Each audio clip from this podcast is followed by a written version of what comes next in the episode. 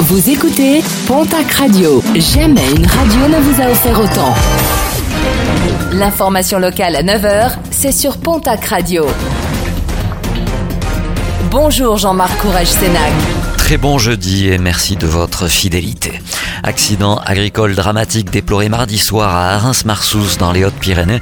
Alors qu'il effectuait des manœuvres sur un terrain pentu, un agriculteur de 64 ans s'est retrouvé coincé sous son tracteur qui venait de se renverser. Souffrant de multiples blessures, il a été héliporté dans un état grave vers l'hôpital de Tarbes. Ses jours ne sont plus en danger. Un accident de parapente déploré hier à l'Aubalagnas. Un homme de 62 ans ainsi qu'une femme d'une cinquantaine d'années ont lourdement chuté alors qu'ils étaient en phase d'atterrissage. L'homme a été blessé légèrement, la femme plus grièvement, ce qui a nécessité son évacuation vers l'hôpital de Lourdes par les pompiers du S10. Prudence sur la côte avec plusieurs interventions hier pour sauver des personnes de la noyade. Quatre baigneurs ont été élitreillés à Tarnos et à La Benne par l'hélicoptère de la gendarmerie alors qu'ils avaient été emportés par des baïnes, des euh, courants très piégeux. Un appel à la vigilance a été lancé par les autorités. Enquête ouverte par le commissariat de Pau, plusieurs lampadaires ont été dégradés et vandalisés.